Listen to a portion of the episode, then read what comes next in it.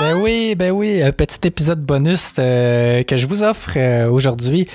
En fait, pour vous expliquer un peu la chose, euh, quand j'allais courir des longues distances le dimanche dans les dernières semaines, j'ai croisé un endroit ici à Sherbrooke, pas loin de la cyclable, où sur une porte il y avait un graffiti. un drôle de graffiti qui a retenu mon attention. C'était inscrit vulve ou crève. Et j'ai trouvé ça très très drôle. Je me suis dit, je vais le prendre en photo la prochaine fois, je vais repasser. Et puis je vais publier ça sur, euh, sur les réseaux sociaux.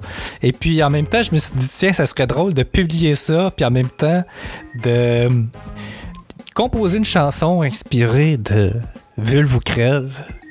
Eh bien, c'est ce que j'ai fait aujourd'hui, c'est ce que je vous présente. J'ai composé la tune Vulve ou Crève.